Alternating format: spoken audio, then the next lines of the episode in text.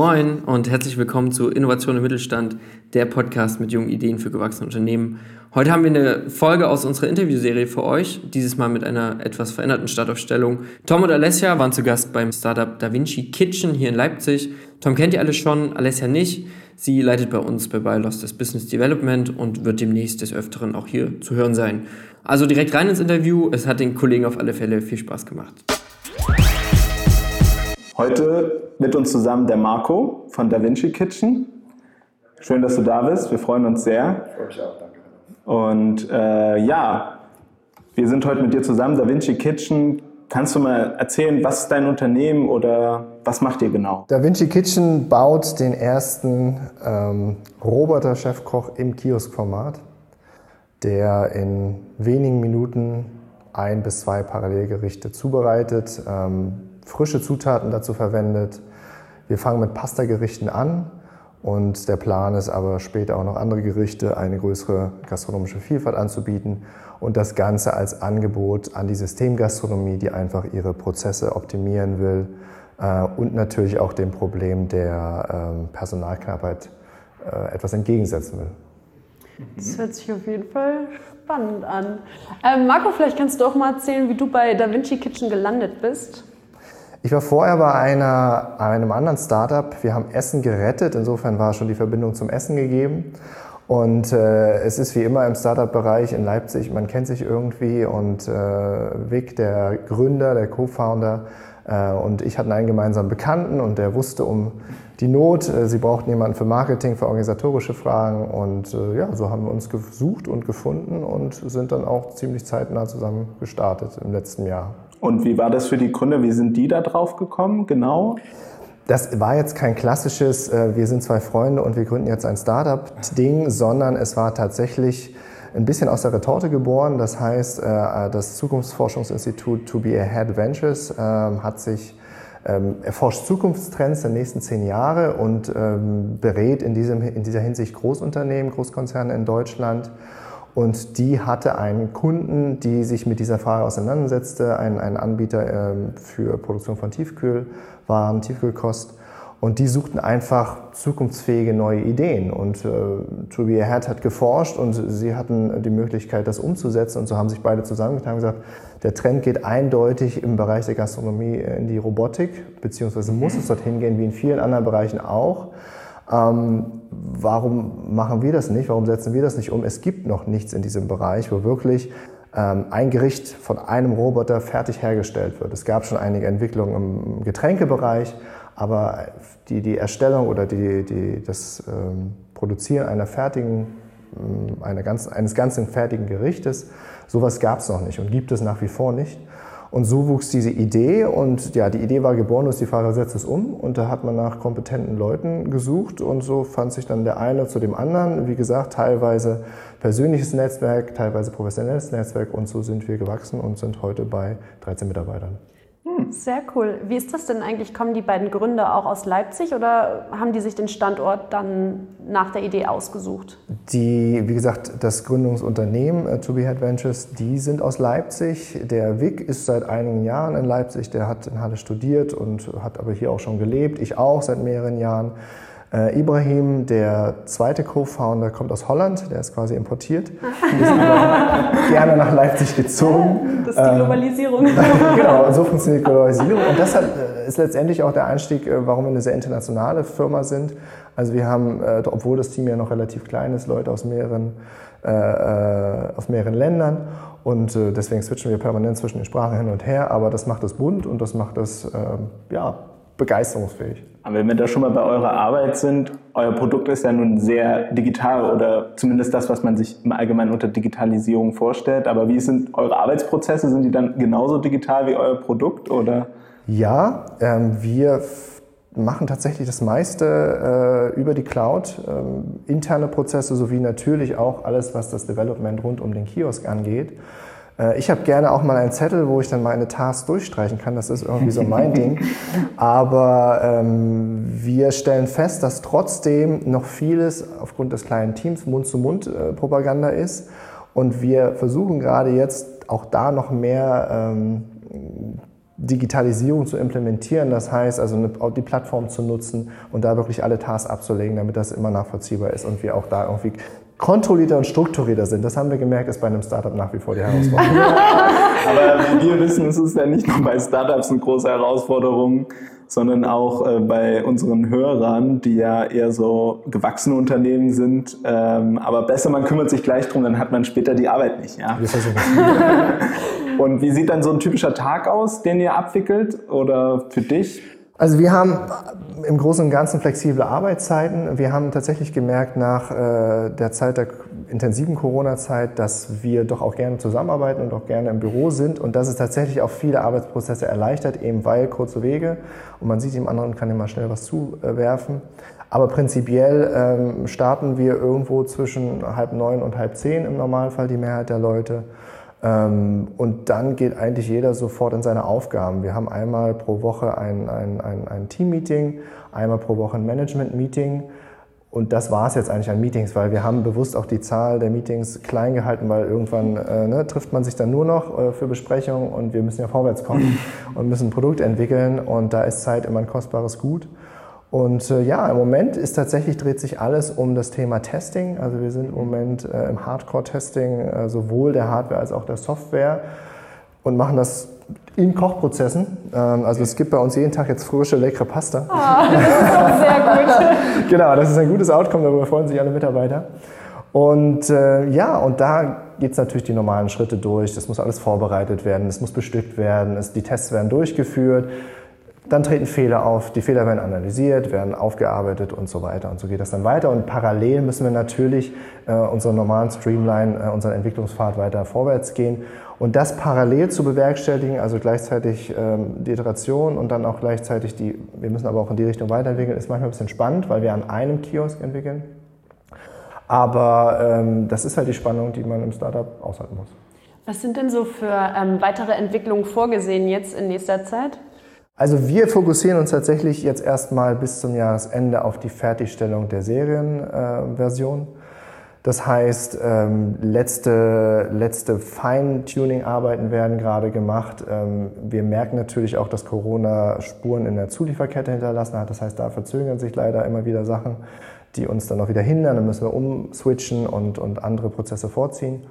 Aber nichtsdestotrotz halten wir an diesem Ziel fest und wollen dann äh, im ersten Quartal die erste serienreife Version ausliefern. Das ist im Moment das Ziel. Und wollt ihr die auch hier fertigen dann direkt?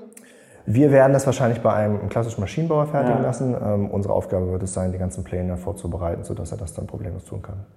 Und nur mal, ich komme ja aus dem Ingenieurbereich, benutzt ihr, was benutzt ihr da für eine CAD? Äh ähm, wir benutzen SolidWorks ah, okay. ähm, als, als Plattform für die Maschinenbauer. Ah, okay. Und bleibt die Produktion dann in Leipzig oder sind das Maschinenbauer? Ähm, das werden wir noch sehen. Also wir werden wahrscheinlich nicht nur auf einen Maschinenbauer zurückgreifen, sondern auf mehrere, einfach um, auch um da äh, das Risiko zu ja. streuen. Wir sind mit verschiedensten in Gesprächen in verschiedenen Regionen. Einer sitzt im Erzgebirge, einer sitzt in, in Österreich, jemand anderes sitzt noch im, im Westen oder Südwesten Deutschlands. Also da sind wir noch in Vorgesprächen, müssen einfach sehen, auch wie flexibel sind die jeweiligen. Vielleicht fangen wir mit einem an und wenn es dann in größere Produktionsmengen geht, wechseln wir oder erweitern uns. Also da sind wir halt Startup-like ganz anders. Und wie ist das für euch, mit denen zusammenzuarbeiten? Das sind ja nun auch ganz andere Unternehmen als ihr selbst. Ja, das äh, stellt uns vor Herausforderungen, weil alles, was die wissen wollen, sind natürlich die abgeleiteten Zeichnungen und die möglichst schon gestern und damit sie endlich anfangen können. Und wir sind aber eben noch dabei, die ja selber erst noch zu optimieren und zu sehen, was funktioniert und haben ja ganz viele Baustellen gleichzeitig, also können jetzt nicht gleich ein, ein, eine fertige Zeichnung für jedes einzelne Minibauteil abliefern. Und da merken wir eben auch, verschieben sich dann Zeiten nach hinten, beziehungsweise müssen wir deren, auf deren, sehr auf deren Geduld spielen und sagen, es dauert noch eine Woche, es dauert noch zwei Wochen, wir brauchen noch da und wir müssen, ah, wir dachten, wir wären fertig, aber es dauert doch noch was. Ähm, und da brauchen wir natürlich oder fordern wir natürlich auch Flexibilität, weil anders geht es nicht. Und wie wurde, also als ihr mit der Idee zu diesen Unternehmen gekommen seid, wie war das? Hat man euch belächelt oder fand man das erstmal cool oder was hat man dazu gesagt? Also wir sind eigentlich in jedem Bereich, wo wir mit anderen äh, Industrieunternehmen oder auch Einzelpersonen zusammengestoßen sind, haben wir eigentlich immer sehr viel O's und A's gehört. Also erstaunlich im positiven okay. Sinn, nicht erschrecken. ähm, und so war es eigentlich auch mit den Maschinenbauern. Die waren sehr begeistert und auch äh, sehr freudig und sofort dabei und gesagt, wir sind bereit, wir würden es gerne mit und für euch machen. Und äh, das hat uns dann doch, also die waren jetzt nicht geschockt oder irgendwie überfordert, so, uh, wie machen wir das, sondern die standen eigentlich gleich bereit und, und, und waren begeistert vor allen Dingen auch für das Produkt. Gibt es für die dann auch mal ein Probeessen? Auf jeden Fall. und wie soll das dann aussehen, das Geschäftsmodell? Kann ich mir als Franchise, also vielleicht, oder was gibt es da für Ideen? Also ist das als Franchise gedacht oder wollt ihr euch am Bestandssystem Gastronomen andocken? Also wir haben tatsächlich aus allen gastronomischen Bereichen Anfragen bekommen, sowohl von Industrieunternehmen, die Lösungen für ihre Kantinen suchen, als auch von Einzelunternehmen, die sagen, ich wollte irgendwas Gastronomisches aufmachen, dann habe ich euch, ich möchte es aber automatisch haben, automatisiert haben. Äh, dann habe ich euch gefunden. Ähm, könnt ihr mir weiterhelfen? Ja, können wir. ähm, oder es gab jemand, äh, der eine Idee hat, tatsächlich für eine klein, kleinere Franchise-Kette lokal ähm, auch da stehen wir natürlich zur Seite. Also die Anwendungsmöglichkeiten sind wirklich vielfältig, weil das Gute ist, dass der Kiosk an sich autark funktioniert. Es muss eben nicht eine riesengroße Küchenumbau stattfinden, auch in der Bestandsgastronomie, also auch in einem Hotel.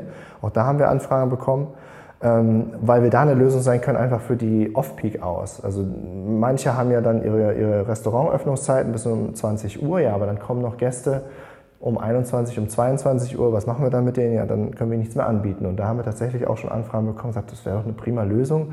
Gerade die besonders früh oder besonders spät kommen, dann haben sie wenigstens noch eine warme Pasta. Und dafür sind wir natürlich gerne bereit. Was wir uns auch gefragt haben, wie habt ihr schon mal, oder wie stehen Köche? Habt ihr schon mit Köchen, Köchen über euer Konzept gesprochen oder was dahinter steht? Wie sehen die das?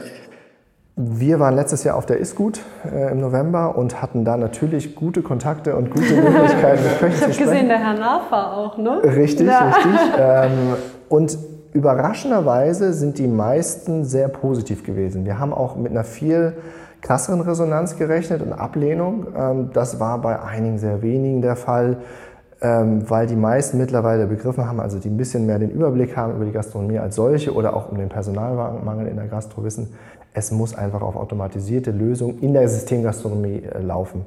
Die meisten anderen, die nicht so einen Überblick haben, waren dann froh, als wir gesagt haben, es geht nicht darum, dann den einzelnen Spitzenkoch oder Chefkoch irgendwie wegzurationalisieren, der jetzt ganz ausgefeilte äh, Einzelmahlzeiten zubereitet. Das können wir nicht. Also da, da muss man auch die Grenze sehen. Sondern es geht einfach simple Prozesse, die ein Mensch durchführt, aber nicht durchführen müsste, weil alles vorbereitet und vorgefertigt ist. Die Zutatenmenge ist bis aufs Gramm abgemessen. Das ist alles vorgegart oder auch frisch in dem Sinne. Und dafür sind wir eben die perfekte Lösung. Und wenn man das den, auch den Köchen und den Gastronomen so vermittelt, dann sind sie entspannt und sagen, Moment, dann kann er mir quasi zuarbeiten, dann äh, kann ich mich ja, sag ich mal, um die ganzen äh, feinen Sachen und um die händischen Sachen, um die kreativen Sachen kümmern und der Roboter nimmt mir dann das Schwere ab, das, das was sich immer wiederholt. Und genau das ist unser Ansatz, das wollen wir machen. Und ähm, wo bekommt ihr denn die Rezepte her? Also der Roboter macht ja nur das, was ihm das Programm sagt. Richtig, genau. Und deswegen arbeiten wir mit renommierten Köchen zusammen, die uns beraten in dieser Hinsicht, die uns auch immer wieder neue Rezeptideen geben, weil das ist so ein Teil unseres Packages, was wir letztendlich auch dann den Kunden anbieten wollen, dass wir sagen, wir wollen euch auch eine Abwechslungs, äh, Abwechslungsmöglichkeit in der Rezeptvariation äh, bieten. Ähm, und da werden wir regelmäßig dann auch neue Rezepte ähm, den Kunden zur Verfügung stellen.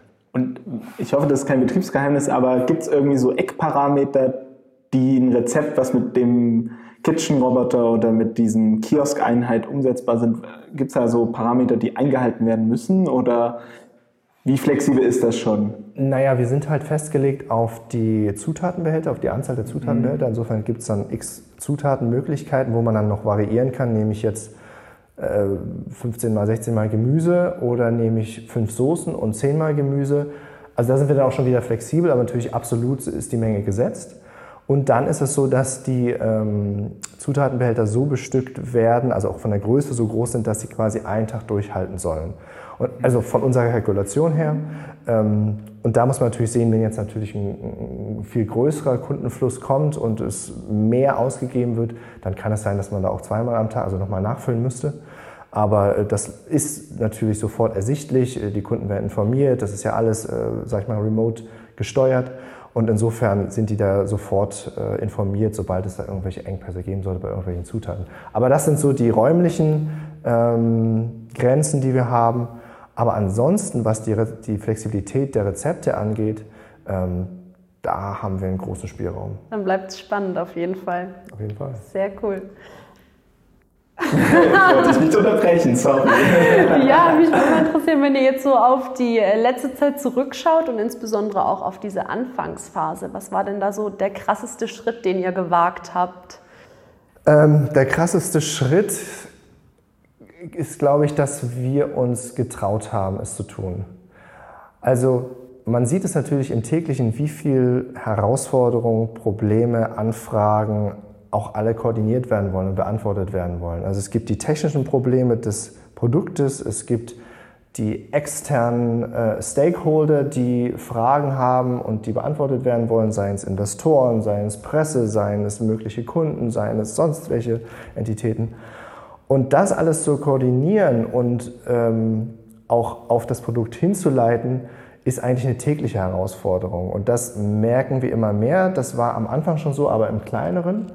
Ähm, aber es wächst quasi mit uns. So ist es aber auch wieder gut, weil wir uns daran anpassen können und, und mitwachsen können. Aber ähm, gerade so dieses, was erwarten die Leute und was möchten ihnen gerne auch zusagen oder versprechen, haben wir gemerkt, Pläne einhalten ist, ein, ist in einem Startup wirklich sehr schwierig. Nicht nur da, man sieht BR und ich sag mal so, Pläne in gestandenen Industrien, das ist immer so eine Sache. Also gerade im Bau ist es ja nun sehr äh, offensichtlich, aber auch, ich denke, jedes Industriebetrieb, äh, jeder Industriebetrieb hat ja Fertigungszeiten, die einfach anlaufen müssen, wo das dauert. Ja, äh, einfach die Abhängigkeiten, die es manchmal äh, einfach gar nicht anders Ja, das ist einfach manchmal schwierig. Und daher auch vielleicht die Frage, wenn ihr jetzt, also ich meine, ihr seid ja an der Schnittstelle, das muss eine Usability haben, das Produkt, es muss aber auch technisch umgesetzt werden. Wie macht ihr das? Also was sind da eure Methoden, um da zu arbeiten? Ich meine, ihr habt ja auch nicht alle zum Beispiel einen Programmierer-Hintergrund oder seid Maschinenbauer. Also wir haben äh, mittlerweile unser Team ganz gut diversifiziert. Das heißt, wir haben ein Team von Maschinenbauern und ein Team von Developern, äh, wir haben Grafiker dabei. Ähm, also letztendlich alles rund ums Produkt, was wir direkt brauchen, haben wir in-house. Das war uns wichtig, dass das Know-how auch in-house bleibt. Was wir nicht haben, holen wir von außen dazu, zum Beispiel dieses Koch-Know-how ähm, von, von Spitzenköchen. Und da ähm, sind wir natürlich im Austausch mit externen Interessenten. Also wenn wir jetzt Anfragen aus der Industrie kriegen, und das, da sind die auch ganz unverfroren und unbescheiden und sagen natürlich, schön, dass ihr einen Pasta-Roboter habt, aber könnt ihr uns auch eine Lösung bieten für äh, Pommes mit äh, Mayo. Ja, Mayo, genau. genau, und das bringt uns dann wieder zum Denken, Moment, ja, könnten wir das machen? Ah ja, wir haben ja eine Modulbauweise bewusst auch gewählt. Das heißt also, wir werden in Zukunft, das ist der Plan, auch in andere Bereiche vordringen können, also andere Kochoptionen anbieten können, und zwar durch einfaches Ersetzen von einigen Modulen innerhalb dieses Kiosk-Formats. Und das ist letztendlich ähm, so, wie wir vorwärts gehen. Wir holen uns Leute, die testen, die von außen immer drauf gucken. Ähm, wir stellen uns natürlich selber auch kritische Fragen. Wir gucken dann aber auch, wie ist die Funktionalität, was ist technisch umsetzbar. Und in dieser Spannung bewegen wir eigentlich, uns eigentlich die ganze Zeit. Ja, das ist voll spannend, weil ja ähm, irgendwie in dem Moment so eine Anfrage vom Kunden eigentlich auch den Innovationsprozess anstößt. Ne? Das ist einerseits richtig, andererseits ist es aber, bringt es aber auch die Gefahr, dass man sich schnell ablenken lässt. Ja. Weil natürlich ja, ja, kommen ganz viele tolle Ideen von rechts und links, Klar. die einem auch ähm, auf einen anderen Weg bringen wollen und man muss sich dann auch wirklich zwingend sagen, ja, ist gut, wir setzen es auf die Liste, aber wir fokussieren uns trotzdem und das tun wir nach wie vor eben jetzt in unserem Fall äh, auf die Pasta-Lösung, also ja. erstmal das Pasta-Angebot. Warum? Ganz einfach, weil eben Pasta immer noch eines der heißbegehrtesten Gerichte ist in Deutschland. Deswegen das ist tatsächlich so gewählt gewesen. Ja. Also, also einerseits, einerseits, weil es einfach umzusetzen ist. Pasta ist relativ einfach vorzubereiten. Wir benutzen ja auch frische Pasta. Also wir stellen sie selber her, frisch aus der Pastamaschine. Schmeckt man. Also ich bin Italiener, also ich komme gerne mal vorbei zum Brot. Sehr gerne, sehr gerne.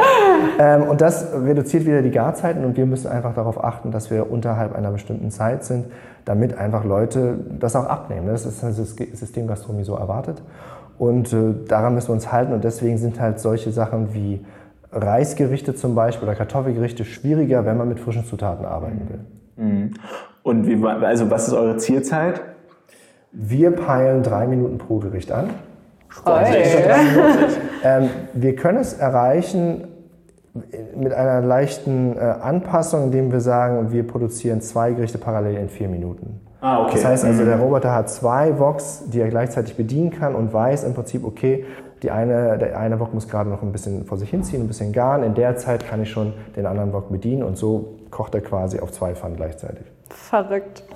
Ähm, wie ist denn das eigentlich, wenn mal irgendein Teil kaputt ist? Macht ihr das? Äh, melden die sich dann bei euch, die Kunden, und ihr repariert das hier vor Ort? Oder habt ihr da so ein Support-Team, was dann dorthin fährt und das behebt oder wie läuft sowas ab? Wir haben einen, Wartungs einen Wartungsvertrag mit Kunden abschließen, wo wir wirklich gerade am Anfang sehr regelmäßige Wartungszyklen haben, äh, mehrmals im Jahr. So, wir gehen auch davon aus, dadurch, dass wir ja die Hauptkomponenten des Kiosks nicht selber bauen, also der Arm ist zum Beispiel extern geliefert, also der wird uns als Industrieprodukt geliefert, das heißt, den bauen wir nicht selber. Und auch einige andere Sachen, wo es geht, versuchen wir zu standardisieren und dort einzukaufen, weil unser Know-how ist jetzt nicht der einzelne Arm oder das einzelne Bestandteil, sondern letztendlich das, Zusammen das intelligente Zusammenwirken der unterschiedlichen Komponenten. Und insofern ähm, haben wir, wie gesagt, das ja auch ausgelagert, der Maschinenbauer baut das und da gehen wir aus, dass die mechanischen Problematiken am Anfang eigentlich nicht vorkommen, sein, vorkommen sollten. Wie die Realität aussieht, muss man sehen. Natürlich werden wir dafür ein Team zur Verfügung haben. Ähm, was wahrscheinlicher ist, dass es ähm, Probleme mit der Software gibt. Und auch dafür haben wir die Lösung, indem wir die ganzen Prozesse einfach über die Cloud steuern können. Wir haben viele Sensoren eingebaut, wir haben viele Kameras verbaut, sodass wir im Prinzip aus der Ferne alles überwachen können und sofort eingreifen können, sobald irgendein rotes Licht angeht. Cool. Und jetzt in eurer ganzen Vorbetrachtung, wir leben ja in Deutschland, da gibt es ja so viele ähm, Genehmigungsaspekte. Habt ihr euch da auch schon mal mit Hygienesachen auseinandersetzen müssen? Oder? Nein, noch nie. cool. Ich glaube, ich überlege mir das mit der Pasta nochmal. Nein, wir sind tatsächlich in, in, sehr engem Kontakt mit der Leipziger Hygiene, also das ist ja das Veterinäramt, mhm. die das übernehmen und wir kennen die schon seit über einem Jahr. Also wir haben die sehr früh ins Boot geholt, gerade weil wir uns eben ersparen wollten, einen fertigen Kiosk zu entwickeln und am Ende dann von der Hygiene ein nicht gültig Zertifikat aufgeklebt zu bekommen. Also haben wir sie sehr früh ins Boot geholt. Die haben uns auch wirklich sehr schön äh, und sehr nett geholfen und gleich gesagt, nette Idee mit der Holzoberfläche, aber das lassen wir mal. Das ist gut für Keime und, und Bakterien. Das sind dann die Profis. Ne? Genau, sieht zwar schöner aus und wir wollten halt auch, dass der Kiosk natürlich optisch ja. reizvoll ist, aber da müssen wir dann halt eben ähm, der Hygiene den Vorrang geben. Das tun wir natürlich. Und insofern haben wir das entsprechend den Hygienerichtlinien eigentlich die ganze Zeit weiterentwickelt. Und wird es irgendwie so eine Desinfektion, also die Oberflächen, wenn mal was schmutzig wird, wie wird das ablaufen? Es ist ganz standardisiert. Edelstahl ist das ah, okay. Material. Mhm. Insofern wird das einmal gereinigt, zweimal gereinigt, vielleicht am Tag. Ähm, das Ideal ist, dass der ganze Kiosk morgens einmal befüllt wird. Mhm. Im dringenden Falle, wenn viel verbraucht wird, vielleicht noch ein zweites Mal am Tag. Und in dem Zuge auch gleich die Oberfläche mhm. gereinigt werden. Und dann ist man schnell mit durch und es ist unkompliziert. Praktisch. Nicht schlecht, vielleicht gibt's, ist es ja auch eine WG-Lösung oder so. ja, tatsächlich, wir waren ähm, ähm, beim Future Sachs und ähm, bei einer anderen Startup-Veranstaltung hier in Leipzig, ähm, natürlich alles per Video vor ein paar Monaten. Und es gab Zuschauerfragen und auch Investorenfragen. Und wir haben mehrfach die Frage bekommen, ja, und kann man das dann auch für sein Zuhause? Und kann man das dann auch zu Hause? Wir haben gedacht, ja, also allein von der Größe des, des Objekts und, und natürlich auch von der, von, der, von der finanziellen Herausforderung ist es jetzt eher für den B2B, aber die haben mich locker gelassen. Die wollten, ich sage, okay, wenn Sie das wollen, dann können Bitte schön, Taschengeld Kein sparen. Problem. Was kostet denn so ein Roboter? Also wir haben im Moment einen, einen Startpreis bei 150.000 Euro. Mhm. Ähm, wir bieten aber auch Leasing-Varianten an, damit ist es einfach auch äh, Usus in, in der Gastronomie. Und also eher was für die BWLer WG dann. Äh, für die BWLer. hey Tom, vorsichtig. Das dürfen Sie dann selbst entscheiden. genau. Aber ähm, genau, dazu kommt dann noch, wie gesagt, so ein Service, ein Softwarepaket. Ähm, aber das Ganze ist halt so kalkuliert, dass es wirklich sich rechnet gegenüber einem Koch, gegenüber mhm. einem normalen Koch. Äh, und vor allen Dingen, und das haben wir tatsächlich auch von den Köchen selber gehört, als sie sich ein bisschen darüber Gedanken gemacht haben, wie. Und dann dieser Roboterkoch, der, der meckert ja dann gar nicht und der will auch, also braucht keinen Urlaub und der wird auch nicht krank. Aber vor allen Dingen, der meckert gar nicht. Also ich würde ihn kaufen. Ja, stimmt. Der äh, Ton in der Küche, das hört man ja öfter, dass der nicht so, nicht so besonders liebevoll ist in den meisten Fällen. Klar, in einer Stresssituation ist das ja. Genau. Ist das ja dann auch. Und wenn du meinst, dass Köche das auch so als Zulieferstrecke sehen, ähm, also im Moment wird ja ein fertiges Produkt hergestellt. Wenn man jetzt diese Mensch-Maschinen-Interaktion, was stellen die sich da genau vor? Also, dass man dann nur Pasta kocht oder dass er die fertig macht? Na, denkbar wäre zum Beispiel, ähm, dass der Roboter in einem späteren Stadium eben äh, nur Currywürste gart und die dann auf einen Teller legt und dann macht noch jemand Salat dazu, zum Beispiel okay. physisch. Oder ähm, ja, jetzt der Pasta, das, das, ähm, der Pasta-Case, wie wir ihn nennen, ist natürlich in sich jetzt geschlossen, also der ist auch so gedacht, aber der Roboterarm, der zentral ist in unserem Kiosk, ist ja eigentlich ein Cobot, ein Collaborative Robot. Mhm. Das heißt, er ist eigentlich gar nicht dafür gedacht, was wir mit ihm machen. Egal, haben wir gesagt, wir machen es mhm. trotzdem. Das war übrigens auch eine große Herausforderung, äh, auf die du vorhin ansprachst, aus einem, einem kollaborativen Roboter einen selbstständig und vollständig selbstständigen ähm, Roboter zu, zu schaffen. Ähm, aber natürlich kann man auch wieder einen Schritt zurücknehmen und sagen, nö, wir nehmen ihn nur, um irgendwie bestimmte Handreichungen zu machen oder Zureichung. Und er nimmt immer nur die Sache A nach B. Mhm. Und das hilft gerade bei mechanischen Sachen ähm, äh, enorm. Also es gibt auch die Möglichkeit, zum Beispiel, wenn man das ein bisschen in eine andere Richtung denkt, in Richtung Eiscreme, mhm. ähm, dass zum Beispiel äh, er unterschiedliche äh, Eissorten zusammentut in, in eine Waffel oder in eine Bowl und dass dann einfach noch ein Mensch dann oben noch die Soße oder noch einen Garnish irgendwie drauf gibt, äh, was fürs Auge oder noch irgendwas mhm. draufsteckt. So. Und dann hat man immer noch den menschlichen Bezug, was ja auch vielen Leuten wichtig ist, vielen Kunden wichtig ist. Aber sag ich mal, das, was, was immer dieselbe körperliche Tätigkeit ist und auch eintönig und, und einförmig, ähm, da kommt, hat eben der Roboter sein perfektes Einsatzgebiet. Und der Pasta-Case ist ja jetzt euer erster Case, habt ihr ja gesagt, sehr bewusst, weil es einfach ein sehr beliebtes Gericht ist. Genau. Also ihr erreicht euer Ziel, das Ding geht in Serienreife. Was wäre, glaubst du, wahrscheinlich der nächste Case, wenn ihr sagt, wir wollen jetzt noch eine größere Bandbreite bieten? Wir brauchen dann eigentlich nicht mehr in, in, in der, die, uns die Frage zu stellen, welcher Case ist der nächste, sondern wenn wir einmal die Basis gebaut haben äh, und die Struktur klar ist und die Software funktioniert, dann ist es tatsächlich wirklich einfach im Vergleich zu dem Aufwand, den wir geleistet haben, multiple Variationen einzuführen. Also dann ist es nicht mehr ein Aufwand von zwei Jahren, da jetzt ein, ein Pommes oder ein, ein Currywurst-Roboter dahinzustellen, weil das sind dann wirklich nur das Ersetzen einzelner fixer Teile, die es ja gibt in der, in der Gastronomieindustrie. Mhm. Ähm, das ist ja alles vorhanden. Wir müssen ja jetzt kein, äh, kein Ölbottich irgendwie für die äh, Pommes zurechtbauen. Das gibt es ja alles. Das können wir einsetzen. Das sind alles äh, DIN-Normen gefertigte ähm, äh, Bestandteile. Und die können wir nutzen und die werden wir auch verwenden. Und insofern kann man dann relativ zügig auch andere Cases je nach Kundenwunsch ähm, umsetzen. Ich denke, oder unsere Vision vielleicht auch für später wird sein, dass wir uns immer mehr zu einem Anbieter modularisierter, automatisierter Gastronomielösungen entwickeln werden. Also ist der Pasta-Case eigentlich ein bisschen das Fundament des Ganzen. So sieht's aus. Alles auf Nudeln gebaut. Ja, ich ja. gut. Viele Menschen haben gesagt, das Leben, ja. ja. Das ist wirklich so. Über die Qualität lässt sich da aber streiten. Ja, das aber das Gute ist, und das war letztendlich unsere Motivation, weil du jetzt gerade sagst Qualität, ähm, die, die, die Vision, die dahinter steht und die am Anfang auch das Fundament gebildet hat, war, den Chefkoch zu skalieren.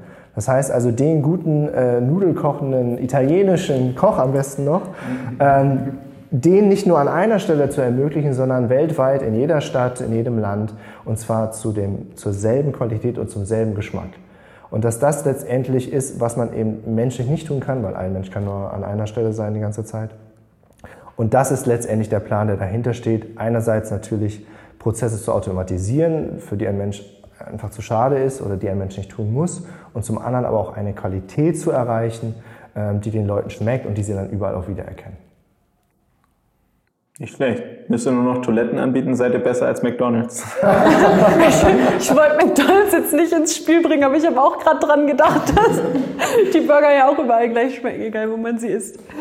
Naja, schon ein bisschen angepasst. Aber gut, das ist ein anderes Thema. Ähm, also wir sind ja ein Podcast, der sich im Wesentlichen um kleine und mittelständische Unternehmen dreht. Und ihr seid ja nun ein Startup, also jetzt nicht ein klassischer Case von uns, aber einfach sehr spannend, weil ihr auch mit denen interagiert. Und deswegen ist unsere Frage so ein bisschen, wenn du dem Mittelstand oder einem kleinen Unternehmen begegnen würdest, welchen Tipp würdest du denen geben, wie man innovativ bleibt? Was wäre das? Was würdest du denen sagen? Ich denke, letztendlich muss man seine Prozesse und seine Arbeitsweisen permanent hinterfragen. Also das ist das, was wir selbst auf täglicher Basis tun eigentlich. Ist das, was wir tun, gerade zielführend und nicht Angst haben, einen Prozess oder eine Handlungsweise auch umzuwerfen, wenn sie eben nicht zielführend ist. Ne? Also klar zu erkennen, okay, das läuft jetzt gerade in eine Sackgasse, wir machen das jetzt nicht weiter, weil wir uns daran gewöhnt haben oder weil es so schön ist oder weil ich da schon 20 Stunden Arbeit investiert habe, sondern knallhart zu sagen, cut, andere Richtung. Und ich glaube, ähm, das, das ist letztendlich das, was uns auszeichnet was ein Startup auszeichnen muss und was sich aber der Mittelstand vielleicht abschauen könnte, eben diese, diesen Mut, ähm, neue Wege einzuschlagen. Besonders dann, wenn es eigentlich schon ersichtlich ist, dass der alte nicht mehr funktioniert. Und das ist unbequem. Also ich merke das selber in mir, da, da, da sträubt sich immer wieder was, wenn ich, ich habe doch jetzt hier irgendwie zwei Wochen dran gesessen ja, aber es führt dann nicht zu dem Ergebnis, was wir brauchen und was wir wollen. Und es führt in Sackgasse. Bei den Mechanikern, bei den Developern sieht man es natürlich noch viel schneller. Ähm, aber das ist was, was, was jedem bei uns in Fleisch und Blut übergehen muss und übergegangen ist, dass, dass wir nicht an Arbeitsprozessen hängen oder an, an, an Denkweisen hängen, sondern uns immer wieder herausfordern und auch sehr schnell herausfordern müssen, weil wir es einfach uns nicht leisten können, als kleines Start-up Zeit zu verschwenden. Ja, das Wort zum Sonntag. Vielen Dank. ähm, dann vielen Dank dir, dass du mit uns gesprochen hast. Hast du noch offene Punkte, Alessia? Nee, ich bin durch. Alles cool. Wunderbar, dann vielen Dank. Vielen Dank euch. Danke.